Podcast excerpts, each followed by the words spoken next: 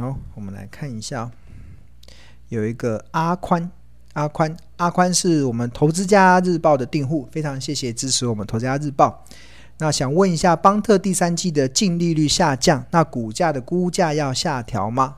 要，要下调。对啊，那这个邦特的估，邦特我们投资家日报在分析的时候，那时候是用第二季的财报。然后所算出来的，但是我印象中第二季，呃，用第二季所计算的财报跟用第三季所计算的财报好像差没多少，所以呃，你可以自己去套用看看呐。因为我在我记得我在群组中，大家好像有同学有讨论，它会下调，会下调一点点，但是那个好像幅度没有很大。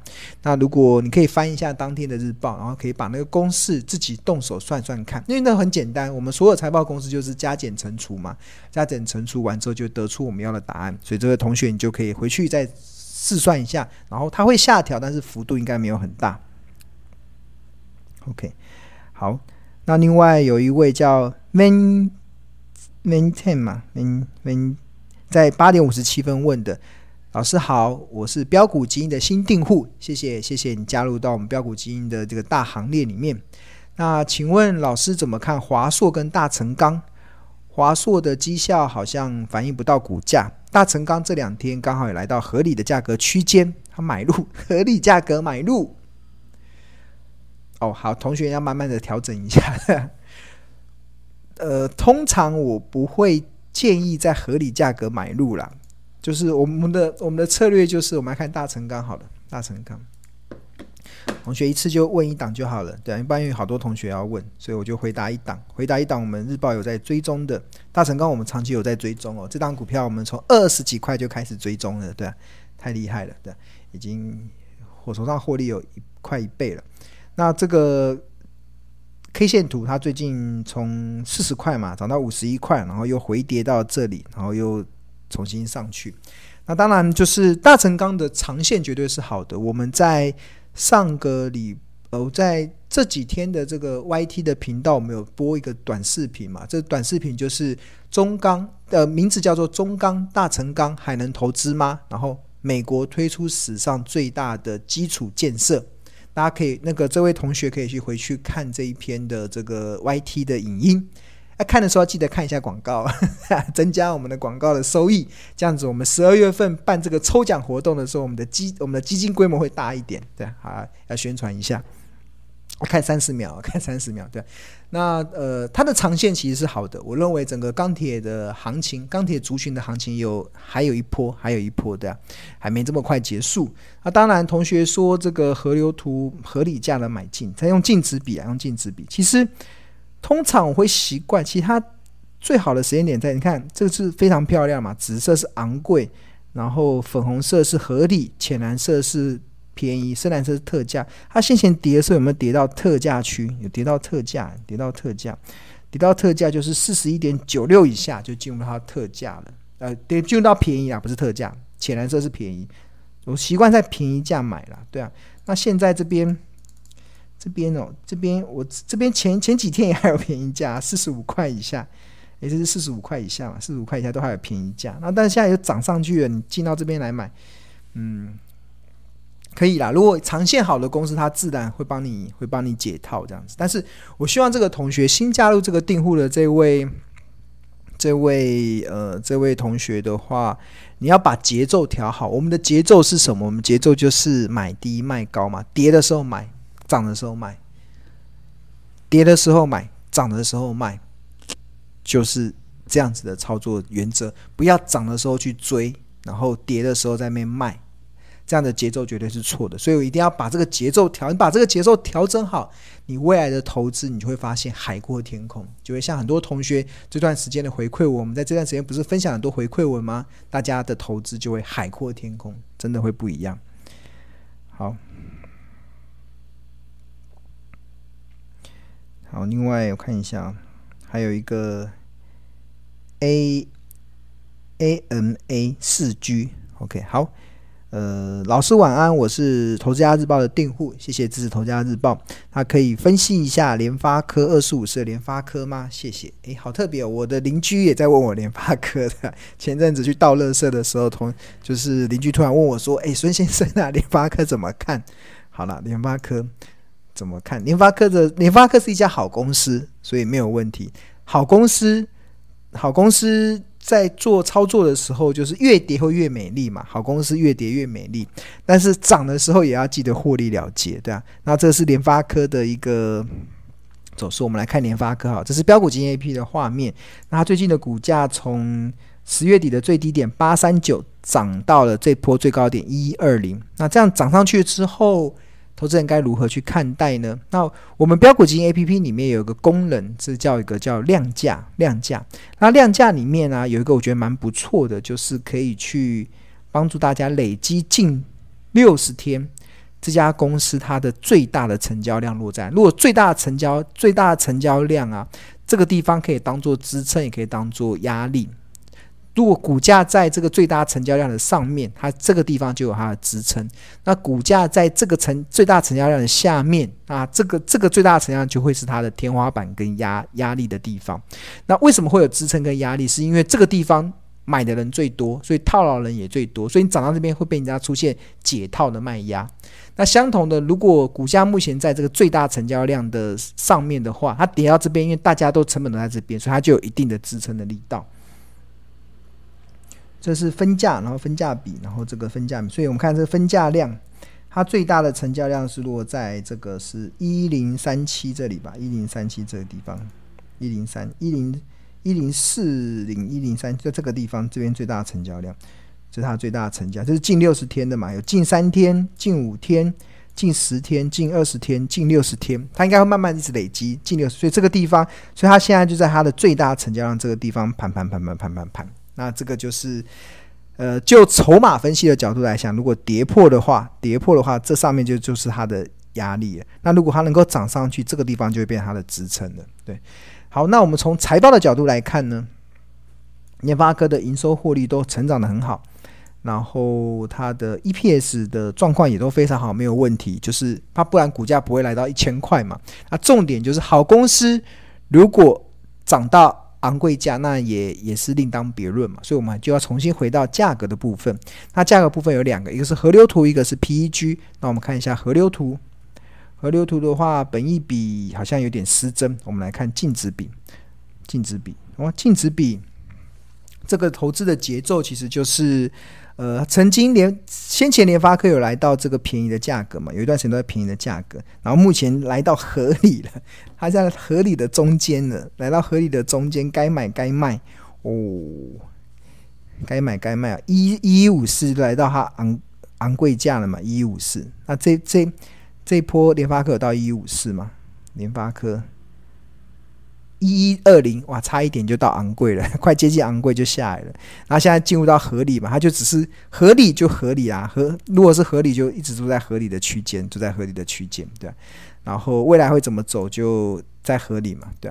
可不可以让它掉到便宜再买的？好，那这个 PEG 的部分我们看哦，PEG 的部分它的预估 EPS 是九十九十六点一五元，应该今年快应该可以赚到一百块。然后河流图这个这个应该不准，然后这个也不准，这个也不准，ROE，ROE 也不准，所以目前看起来应该就是河流图的净值比，滚动式净值比是最能反映这家公司的合理的一些状况。那现在在合理的，在合理该投资该卖，我真的不知道，对啊，那我我会我会习惯等它便宜的时候买嘛，然后合理的时候是要卖啊，那合理该买该卖就不知道了，对。它当然，它的业绩会不错啦，业绩会联发科的成长性是这几年国内的 IC 业者非常强劲，也是全球成长性最高的一家 IC 业者。那当然，它有它的一定的市场的竞争力，所以我对联发科基本上好公司没有问题。但是好公司也要买对好价格，那它基本上就是那个区间波动。那联发科先前这种涨法，联发科现在从三四百块这种。涨上来的这种价格，从两百块涨到一千块，这个行情已经结束了，因为它已经反映完五 G 的题材了。那联发科为什么会从两百块涨到一千块，它就是反映五 G 嘛，五 G 的手机，因为以前的手机是四 G，现未来现在换成五 G，未来会有更多的五 G 手机，所以联发科的五 G 的晶片比高通更有高的性价比，对啊，所以它就囊括了很多的市场，所以它业绩就扶摇直上，那不股价也从两百块涨到一千块了，那涨到一千块之后已经反映完五 G 了，那未来还要再反映什么题材？就是联发科才有办法持续上升的嘛。车用吗？好像还有一点点久，然后 WiFi 六好像跟五 G 差不多，所以好像没有什么题材了，对，还没什么题材了，对。就我对产业的了解了，应该短时间内应该没有什么题材。它不，它不像五 G，五 G 是这一两年快速的爆发，那接下来就车用嘛，或者是其他的题材。WiFi 六好像又还好，那就在那个价格的波动，价格的波动之间呢，对。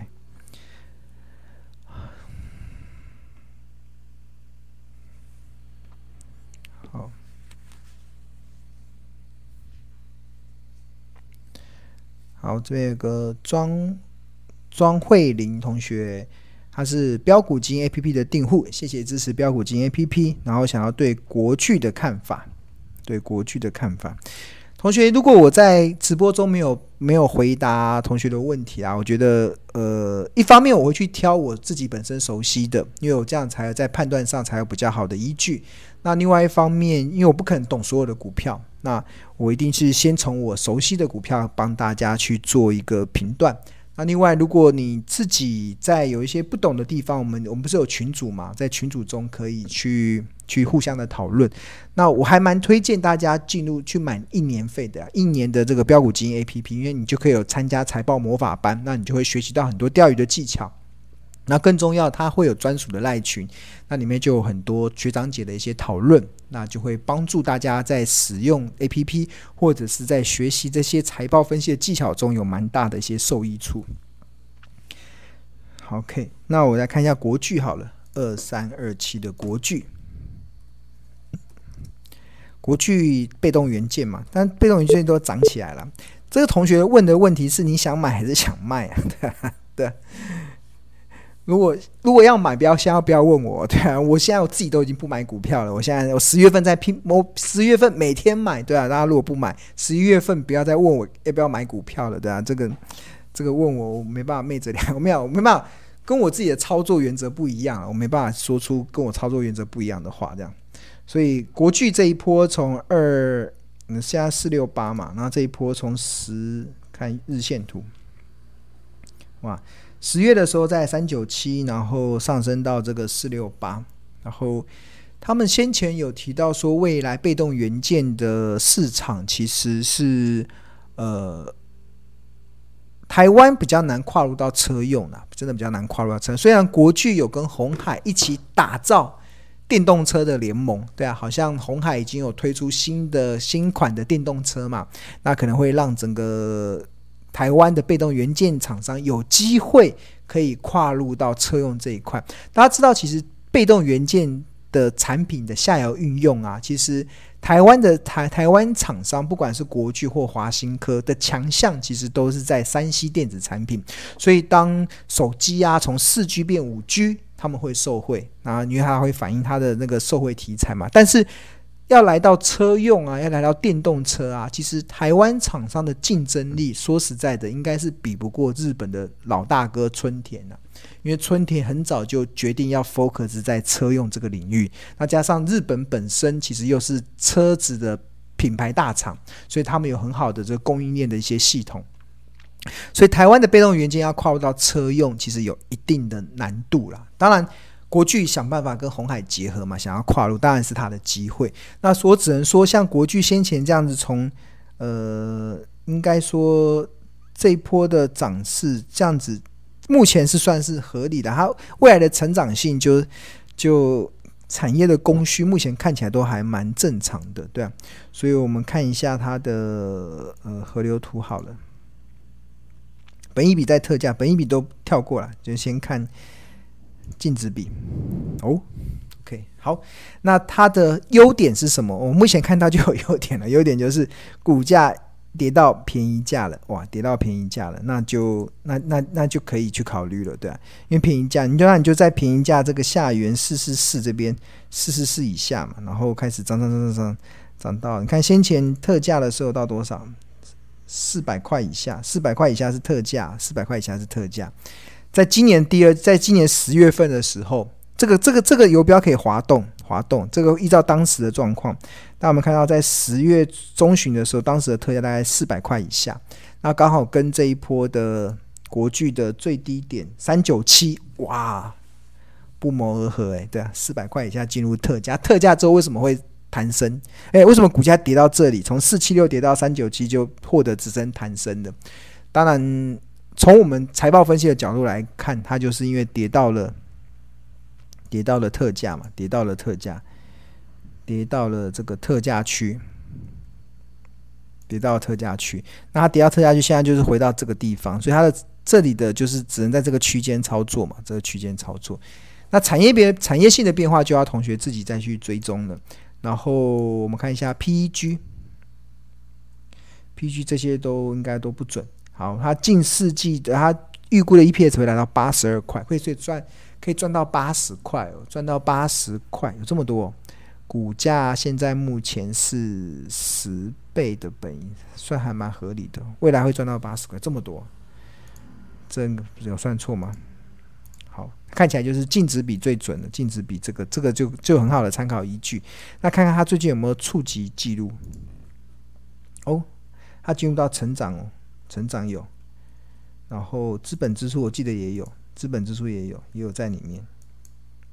然后隆多没有，地板价值成长四百多块，四百多块这边都有，对啊，所以它现在就是呃营运正在成长，所以它现在目前的营收看一下，营收在成长中嘛，财务的营收哦没有，它应该触及很快就消失了，对啊，因为它前面有了，后来就营收就掉下来了，所以大概就是在那个便宜的价格区间去做操作了。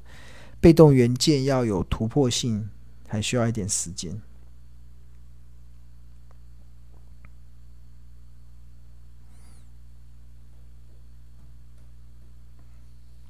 好，黄碧芬，他是投资家日报的订户，好，谢谢支持投资家日报。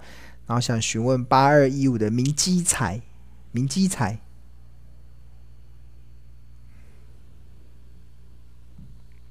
明基彩，明基彩，明天八八二一五，八二一五的明基彩，它是做什么的？我们可以看到，直接进入到公司，然后它是做面板零组件，是做做面板的，然后成立在二零一零年，然后呃上市时间在二零一零年，然后这是它的新闻嘛。然后我们看一下它的 PG，PG 的部分应该诶，就是河流图的部分的。今天的今天的股票好像大部分都适合是滚动式的净值比，对，滚动式，因为净值比可以评估所有的公司，对啊。但是本益比因为财报损益有容易被操弄的状况，所以就会有比较多的需要去排除的因素。那它现在这波有跌到便宜价嘛，然后现在回到这里。那如果你你如果是我啦，我不会在这边买股票，但是我会思考什么时候卖嘛，就回到这个呃这个紫色的部分四十元以上，对，四十元以上。看它先前涨到这个疯狂价，涨到这个紫色的最上缘就涨不动就下来了，所以这张股票还蛮不错的，就涨上去然后就卖下来，它这边在便宜价嘛，便宜价，然后你这边买，然后上去的时候就出嘛。然后下来的时候又掉到便宜价再买，然后这边看呃看它的业绩，如果能够持续走升，它有机会来到疯狂。它每一场都到都有到疯狂过，都到这个紫色的最上缘。面板最近的产业的前景好像没有这么好，产业前景没这么好，但是叠升就会是最大的利多，叠升就会最大的利多。OK，好，然后有一位。七塔这个不知道是 C H I H T A，他有问说，日报曾经有追踪一档一五五八的升星，最近股价不理想，了了解股呃一五五八的升星，好，一五八的森兴，森兴是做这个缝纫机，缝纫机，它是全球最大的缝纫机的代工厂。然后它最近确实最近的股价不好，是因为你看它的日先前有一六一嘛，然后跌到这样一五零。那如果从周线来看的话，它也从我们日报追踪的时候大概是一百六十几几块，然后现在掉到一四七。它中间有除息过，它中间有除息过，除息的股利是除了。呃，除了多少钱？除了除了九点五块的现金股利，除了九点五块的现金股利，然后它最近的业为什么股价会跌？最主要是因为它的越南厂停工。那大家知道，先前就是前一阵子，因为越南发生了这个呃疫情，所以造成了很多的工厂被迫停工。在被迫停工的话，他们的工厂也被迫停工，所以它会只停工的情况会影响到营收。所以我们看到。那个森兴一五八森兴之前的营收成长力道都很高，大家有没有看到？就是这位同学们看，就是看三月份成长八十九趴，四月份成长五十八趴，这是年增率哦。五月份成长到五十五趴，然后六月、七月份开始开始有停工了，对啊，那时候疫情开始爆发嘛，然后它五六月份营收掉到十六趴，七月份现在十七趴，然后八九十就是八九十是快速的衰落，营收就衰退了五成、五成、五成三。那当然就造成股价，因为停工就造成业绩的衰退嘛。那但我要给同学一个思考了，就是因为停工这件事情是短暂影响的因素，所以它还会复工。我看我看他最这两天的新闻好像有说他们要即将复工了。呃，我看一下哦，就是新闻部分，他这边有提到说，呃，森兴的越南厂，这是十一月二十三号的新闻嘛。森兴的越南厂十一月底它。产能利用率回升到七成，它之前是满载哦，之前的订单是满到它必须得产能满载去做扩厂。那当然，因为停工的关系嘛，所以它现在十一月底会恢复到七成，然后预计年底的时候恢复到八成五，然后明年应该就可以慢慢的恢复正常。所以依照目前来看的话，就这一波股价跌下来，其实呃，其实。就是因为这个利空的讯息，但是因为这个是短暂影响营运的，它最后它复工之后，它业绩还是会回来，所以我觉得同学可以等一下，它应该会再上去的。等等它复工之后，它就会再上去的。对，它最近它的河流图也就在这个，你看净值比河流图，它现在目前也是在这个便宜的区间，便宜的区间。然后另外，身心它有一个很好的一个嗯。财报评价的方式是因为你们看到这个财务嘛，然后它这个股利，它的值率都很高，然后它这常年看每一年大家都配发九点五、八点八、十一、八点五、九点五、九点五块的现金股利，它是一家可以连续配发股利的一家公司，所以它很适合七五三纯股圣经的一种操作的策略。那这个七五三纯股圣经操作策略，我们在这个分析里面。就有基因检测，看它已经连续十八年都能够配发股利哦，连续十八年。那最近一年是九点五块，然后因为最近的股价弱，真的就是因为越南厂停工。那我相信复工之后会慢慢的把业绩补回来。然后它这边就有个七五三，那它七趴值率是一三五嘛，一三五，然后五趴值率是一八九，那这个就会是它的一个，就是如果营运开始复工之后，一个合理的一个。股价合理的目标价，所以同学可以以这个这个的七五三当做这个这个五趴来当做你未来的一个目标的部分。如果我是法人，或者是我们在做一些评价的时候，会用这个来当做我们的依参考依据。所以不用一三五，它有到一三五过吗？一三五看一下，这一波有到一三五吗？哦，只有到一四二，还有更低过吗？没有，一四二。这边有到一，我看一下，一三五，这样怎么放大？灯，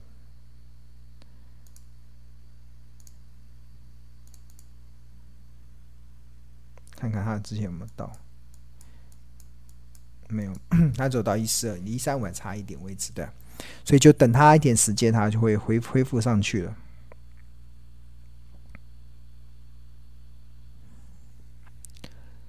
呃，奥奥利弗，奥利弗是日呃，奥利弗问问题，就是头家日报跟标股基金的订户，谢谢支持这两个订户。然后刚好问到联发科的 PEG 不不适用的话，看哪个？看股价净值比，股价净值比就蛮蛮调蛮适合的。大家记住，就是呃 A A P P 或者是老师上课的方式，一定是教导大家所有的财报分析、计算合理企业价值的方法。那至于一家公司要用哪一个方法去评价它，就要去用看，要去搭配它实物的状况。就好比就我常常在形容嘛，就是人有百百种，但是我们要怎么去区分？我们可以用星座来区分，我们可以划分十二个星座。所以你先了解这个人是什么星座，这个人这个人可能是爱好自由的射手座，那你就不能用什么比较爱家的这种摩羯座来评价射手座的个性，那是完全不一样的个性的人。所以。重点要先了解那个股票的特性，然后你就用适合它的方式去评量它。那这样子你会对它的股价的波动就不会意外。就像是我们先了解人的星座，那我们了解，诶，射手座的人就是爱好自由嘛，那我们就会对他所做的一些决定就不会意外，因为你已经了解这个是星这个星座的人。所以相同的，你要找对一档股票它的股性，然后用哪一种评价的方式适合它。那找对了。那就很好用，以后就拿这个来当做依据，所以这个值得。那我们大我们标股金 A P P 或者是老师在上课的一些内容，都是教给大家所有的方法。那每个方法你只要去找，找到之后用，找到之后你就定定定性的定性之后，你就可以拿来做作为操作的一个依据。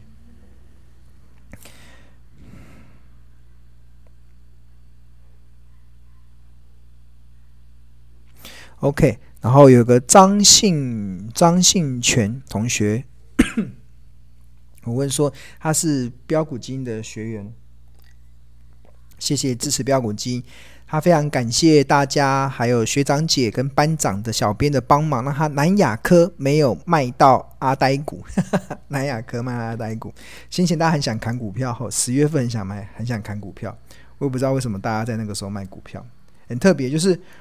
大家在卖股票的时候，是我在买股票的时候，对啊。南亚科不知道什么代号是几号？南亚科二四零八啊，没有卖在阿呆股。我们看看这个股价 K 线是什么？哇，你看十月份跌到五十九，他可能想砍在这边吧？那还好没有砍，现在慢慢回升上来了，回升上来了。那我们从河流图来看的话，它就。对啊，怎么会砍在？就是这里是特价啦，你怎么会砍在特价呢？对啊，就是跌跌下来的时候你再砍就很阿呆的嘛。还好，还好，很高兴这同学有及时使用到这个标股金 APP，让他避免砍到阿呆股。OK，好，好，现在九点四十八分了，那差不多了，今天我们就到这边。